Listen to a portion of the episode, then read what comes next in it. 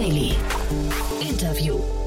Hallo und herzlich willkommen zu Startup Insider Daily am Nachmittag. Heute sprechen wir mit Christian Zwicky, CEO von Deep Breath Intelligence. Die Atemanalyse hat als nicht-invasive Methode ein Riesenpotenzial für die Früherkennung von verschiedensten Krankheiten wie Schlafapnoe, Asthma, Lungenkrebs, Herzinsuffizienz und noch viele mehr. Die Cupa Quality Partners AG aus Rotkreuz und der Investor Sigi Föhn beteiligen sich im Rahmen einer Finanzierungsrunde mit 2,75 Millionen Franken an Deep Breath Intelligence. So viel in aller Kürze vorweg. Nach den Verbraucherhinweisen geht es auch schon los. Viel Spaß! Startup Insider Daily. Interview. Sehr schön. Ja, wir gehen ins, wir gehen ins wunderschöne Zürich. Christian Zwicky ist hier, CEO von Deep Breath Intelligence. Hallo Christian. Guten Tag, hallo. Ja. ja freue mich, dass wir sprechen. Ein spannendes Thema, muss ich sagen. Ihr habt eine Finanzierungsrunde abgeschlossen, da sprechen wir gleich im Detail drüber, aber das Thema ist ja wirklich sehr abgefahren. Äh, Habe ich so noch nie gehört. Erzähl doch mal. Ja, wie die Firma heißt, das heißt Deep Breath Intelligence. Das bedeutet, wir analysieren den Atem, den Atem von gesunden und kranken Personen über molekulare Atemgasanalyse und können dadurch rund 500 verschiedene Moleküle identifizieren und dadurch entsprechend mit unseren Algorithmen, das sind Machine Learning und AI-Algorithmen, identifizieren, ob jemand äh, eine Krankheit hat oder wenn er unter Medikation steht, zu schauen, ob er auf diese Medikamente anspricht oder nicht. Das klingt für mich jetzt total revolutionär. Also ich kann es ja natürlich jetzt von außen nur so, so beurteilen, wie du es gerade beschreibst, aber dass man 500 verschiedene Krankheiten, so verstehe ich es richtig, ne? Äh, äh, zumindest oder 500 Moleküle, die dann eben Krankheiten identifizieren, identifizieren können, über, die, über das Ausatmen identifiziert. Warum gibt es das noch nicht? Das klingt doch brillant.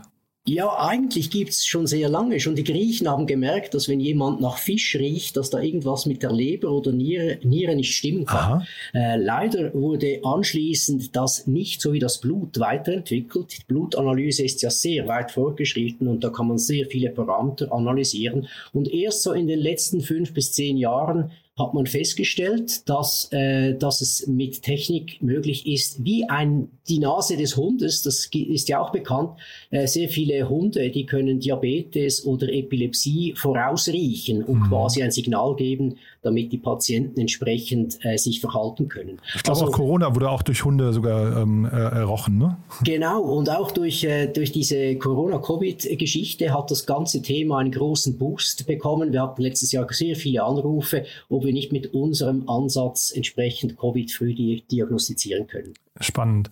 Und wo steht ihr denn jetzt gerade heute? Du hast eben von euren Machine Learning und äh, AI-Algorithmen gesprochen. Das klingt so, als seid ihr schon relativ weit, ne?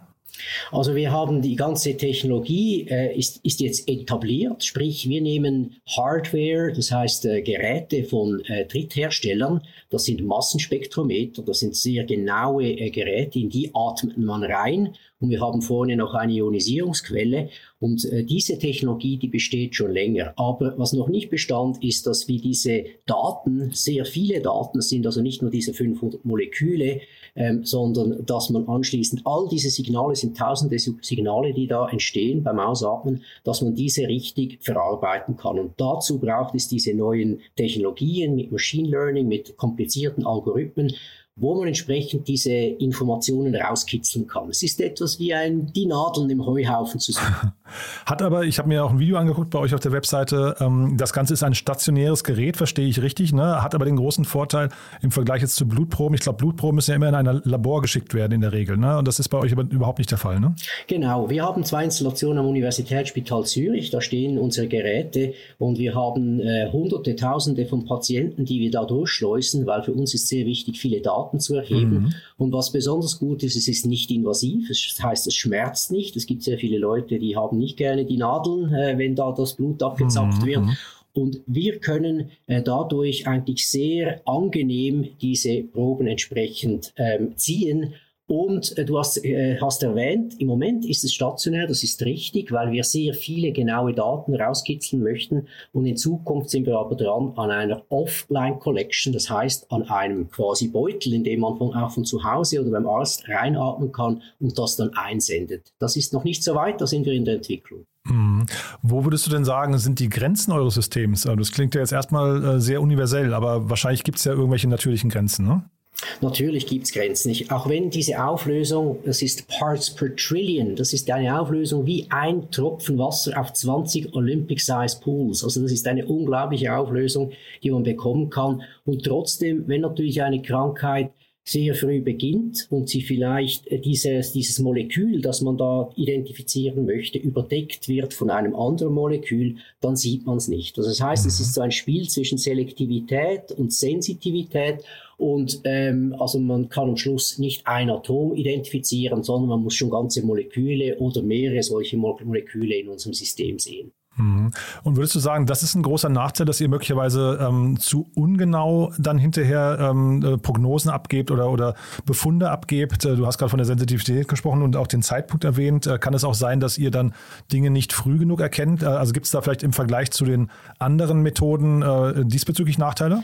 Ähm, ich, ich glaube nicht, dass es ähm, wirklich zu ungenau ist. Es ist, ich würde mal sagen, unsere Methode momentan ist sie eine Ergänzung zu bestehenden anderen Methoden. Mhm. Sprich, die Ärzte werden weiterhin auch Blutanalysen machen. Das haben sie gelernt, das, mhm. das, das kennen sie. Aber diese neue Methode, die muss jetzt zuerst auch mal den Ärzten beigebracht werden. Sie, viele sind erstaunt, dass es dies überhaupt gibt.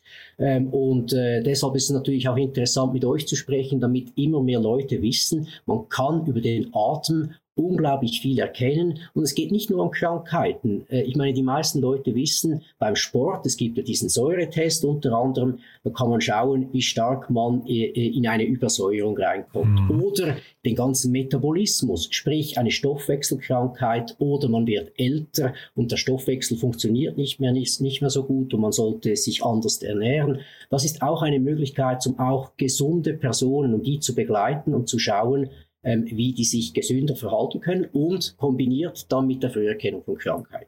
Das Ein klingt, sehr interessantes Thema. Das klingt dann fast so nach einem regelmäßigen Prozess zur Früherkennung, ja?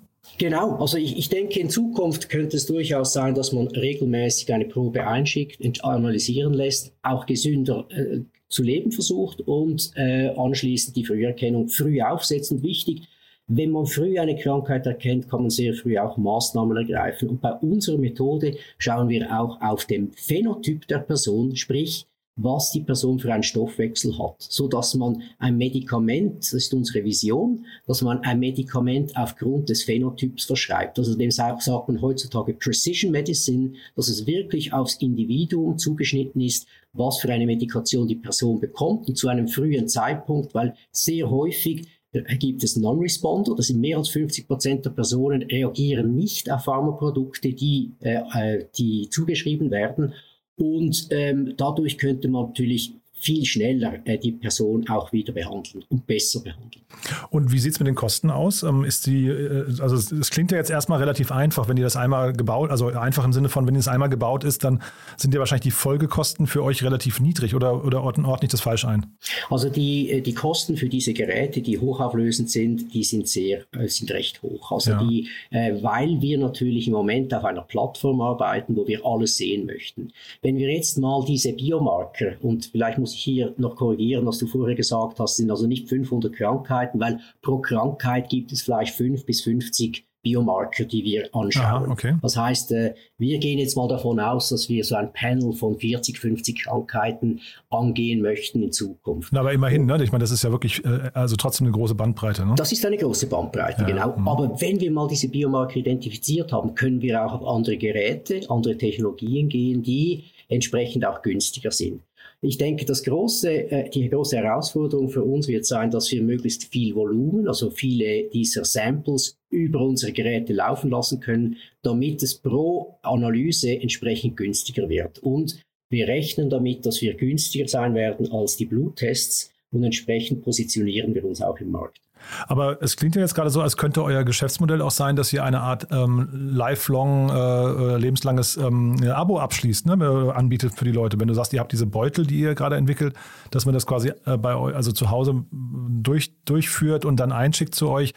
Klingt ja eigentlich so, als könnte man daraus ein Geschäftsmodell machen, was Leute sehr lange an euch bindet. Ne? Ja, absolut, ja. Also ich denke, es beginnt schon äh, mit den Kindern. Ich meine, welche Eltern wollten ihre Kinder äh, mit einer Spritze äh, Blut entnehmen lassen. Gerade in der Epilepsie mhm. geschieht das sehr, sehr häufig. Also man muss die Kinder regelmäßig einstellen auf Medikamente. Und ich denke, da ist man sogar bereit, ohne, ähm, ohne mit der Wimper zu zucken, das zu zahlen, wenn ja. diese Schmerzen nicht nötig sind. Mhm. Also ich denke, es ist eine Möglichkeit, um wirklich die Personen äh, zu begleiten, ja, von, mhm. von, von, eigentlich schon sehr früh und äh, im Alter umso mehr, wenn die verschiedenen Krankheiten auch häufiger werden.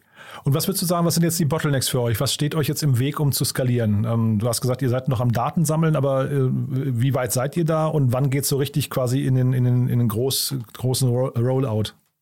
Wir haben diese Technologie ich sage mal, über die letzten 15 Jahre entwickelt. Also es ist nicht von gestern auf heute geschehen. Und die Grundtechnologie, die kommt von Top-Universitäten, sprich von Yale, ETH, Uni Basel und Uni Zürich. Und äh, wir konnten diese übernehmen, entsprechend dann unser Startup gründen und mussten dann zuerst mal diese ganze technische Feasibility zustande bekommen. Wir haben dann in diesem Frühling mit einem großen Effort das erste CE-labeled Produkt, also für Drug Monitoring von Epilepsie-Erkrankten, äh, sprich wir messen im Atem, was ist die Konzentration des Medikamentes Valproat äh, in, im Blut und äh, können äh, dies nun bei Epileptikern messen. Jetzt ist das das erste Beispiel, wie wir das machen. Die nächsten großen Herausforderungen für uns sind, wie kommen wir auf, in der Schweiz auf die Analyseliste, sprich, wie werden wir Vergütungen bekommen oder die Labore Vergütungen bekommen vom Gesundheitswesen. Das muss beantragt werden. Das mhm. kann relativ viel Zeit beanspruchen. Das zweite ist, unser Labor aufzusetzen, entsprechend den Normen, die nötig sind. Das heißt, es muss zertifiziert sein. Und der dritte Punkt ist dieser Offline-Collector, den wir entsprechend auch ähm, CE-labelt haben müssen. Das sind so die drei Hauptprojekte, die wir im Moment im Fokus haben. Und die größte Schwierigkeit ist, fokussiert zu bleiben.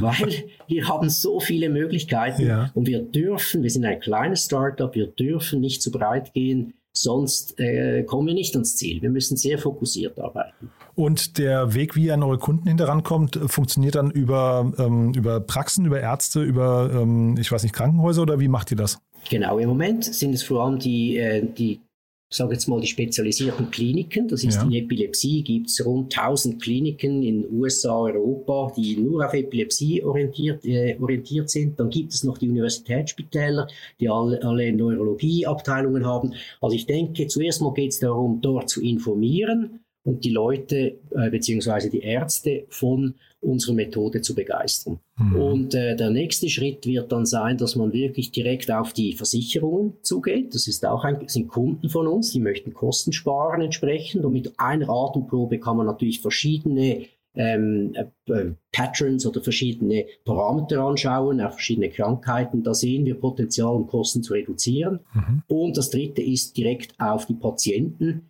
dass äh, diese auch aufzuklären, dass es diese neue Methode gibt und dass entsprechend da auch so ein Pull aus der, von, den, von den Patientenseite herkommt. Mhm. Du hast gerade gesagt, ihr seid ein kleines Team. Ihr habt gerade eure erste Runde abgeschlossen. 2,75 Millionen Franken habe ich hier stehen. Äh, geleitet von Coupar Quality Partners, äh, wenn ich es richtig ausspreche. Ähm, die, die kannte ich jetzt gar nicht. Kommen die wirklich aus Rotkreuz? Stimmt das, ja? Das stimmt, Rotkreuz. Ja also, also, noch besser ist, dass unsere Firma an der Surstoffi 29, also Surstoff ist wie Sauerstoff, also wir sind eine Atemfirma, die an der Surstoffi ist, ja, äh, zu Hause ist. Das ist äh, speziell, also dort ist unsere, äh, unsere Firmierung der, der Firma. Äh, wir haben aber ein Office direkt neben dem Universitätsspital Zürich, weil wir hier natürlich sehr neu bei den Patienten und bei unseren Prozessen sein möchten. Also mhm. sprich, wir haben wie zwei Standorte. Und du hast mir aber im Vorfeld gesagt, ihr seid quasi dabei, auch die nächste Runde schon vorzubereiten, ne? Das ist richtig, ja. Wir sind jetzt an der zweiten Runde ähm, dran, äh, haben hier auch verschiedene Investoren, die Interesse zeigen. Das sind nochmals 3,25 Millionen, die wir aufnehmen. Und hier geht es vor allem um diese drei Projekte, die ich angesprochen habe, also das Labor, Offline Collector und zusätzliche Krankheiten, entsprechend äh, diese Produkte zu lancieren. Da mhm. steht im Fokus im Moment die Schlafapnoe. Das ist übrigens eine Krankheit, die rund 20 bis 25 Prozent der Bevölkerung haben und nicht nur Schnarchen verursacht, sondern leider schlussendlich auch sehr viele metabolische ähm, Probleme äh, birgt, indem dass man hohe, hoher Blutdruck bekommt. Das ist sehr kritisch, ne? das unterschätzt man immer. Ne? Ja. Und unterschätzt man brutal. Ja. Das ist sehr schwierig zu diagnostizieren mhm. und aufgrund der Biomarker kann man das eigentlich sehr gut ähm, äh, schlussendlich diagnostizieren im Verbund mit anderen Diagnosen. Hochinteressant. Du, dann drücke ich euch die Daumen. Äh, klingt wirklich nach einer ganz, ganz tollen Mission. Wie gesagt, ich habe sowas noch nie gehört, aber es klingt fantastisch, so wie du es beschrieben hast. Wäre toll, wenn sich das äh, durchsetzt. Haben wir aus deiner Sicht was Wichtiges vergessen? Ja, ähm, also ich, ich, ich denke, das Wichtigste ist, dass man sich bewusst ist, dass diese Technologie kommt. Also äh, das habe ich schon mal gesagt vorhin, aber ähm, es, es freut mich sehr, wenn wir da auch in Deutschland Fuß fassen können. Das ist sicherlich ein sehr wichtiger Markt auch für uns und ich denke, in der heutigen Zeit, wo es vor allem um Gesundheit geht und um die, um die individuelle Gesundheit auch, nicht nur Mann und Frau über 50, unter 50, sondern wirklich wie sieht der Metabolismus jeder einzelnen Person aus und mhm. wie kann ich behandeln. Ich denke, das ist fast das Wichtigste, mhm. dass wir einen wichtigen Beitrag ans Gesundheitswesen liefern möchten. Spektakulär. Sucht ihr eigentlich gerade Mitarbeiter? Wir suchen immer wieder Mitarbeiter. Wir haben jetzt gerade zwei Programmierer, die wir äh, suchen, um äh, für ein neues Produkt, das heißt Toolbox. Ähm, also sehr gerne auf unsere Homepage gehen, www.dbi.ch, CH wie Schweiz, mhm. und äh, dort könnt ihr mehr Informationen bekommen. But there is one more thing. One More Thing wird präsentiert von OMR Reviews. Finde die richtige Software für dein Business. Christian, wirklich sehr, sehr spannend, muss ich sagen. Als letzte Frage, wie immer, wir haben eine Kooperation mit OMR Reviews und bitten deswegen jeden unserer Gäste nochmal ein Lieblingstool vorzustellen oder ein Tool, mit dem sie gerne arbeiten. Ja, ich bin gespannt, was du mitgebracht hast. Also momentan mein Lieblingstool äh, ist Crunchbase. Crunchbase.com ähm, das ist ein Tool, mit dem man ähm, schauen kann, welche Investoren haben in welche Firmen zu welchem Zeitpunkt investiert. Es ist eigentlich wie ein LinkedIn, aber sehr fokussiert auf ähm, Investitionen, die äh, gerade passieren oder geschehen sind. Und dadurch bekommt man eine sehr gute Übersicht, wer ist der richtige Investor für uns in der Zukunft. Es geht da nicht nur ums Geld, sondern es geht vor allem um Netzwerk hm. und wer kann uns helfen, weiterzukommen. One More Thing wurde präsentiert von OMR Reviews. Bewerte auch du deine Lieblingssoftware und erhalte einen 15 Euro Amazon-Gutschein unter moin.omr.com/insider.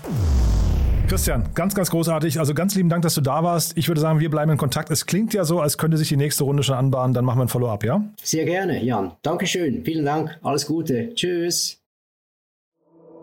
Startup Insider Daily, der tägliche Nachrichtenpodcast der deutschen Startup-Szene. Das waren Jan Thomas und Christian Zwicky, CEO von DeepRev Intelligence. Sie sprachen anlässlich der Finanzierungsrunde über 2,75 Millionen Franken. Damit verabschiedet sich Startup Insider Daily für den heutigen Tag. Am Mikro war heute wieder für euch Levent Kellele. Ich sage vielen, vielen Dank fürs Zuhören und freue mich, wenn ihr am Wochenende wieder mit dabei seid. Macht's gut und auf Wiedersehen.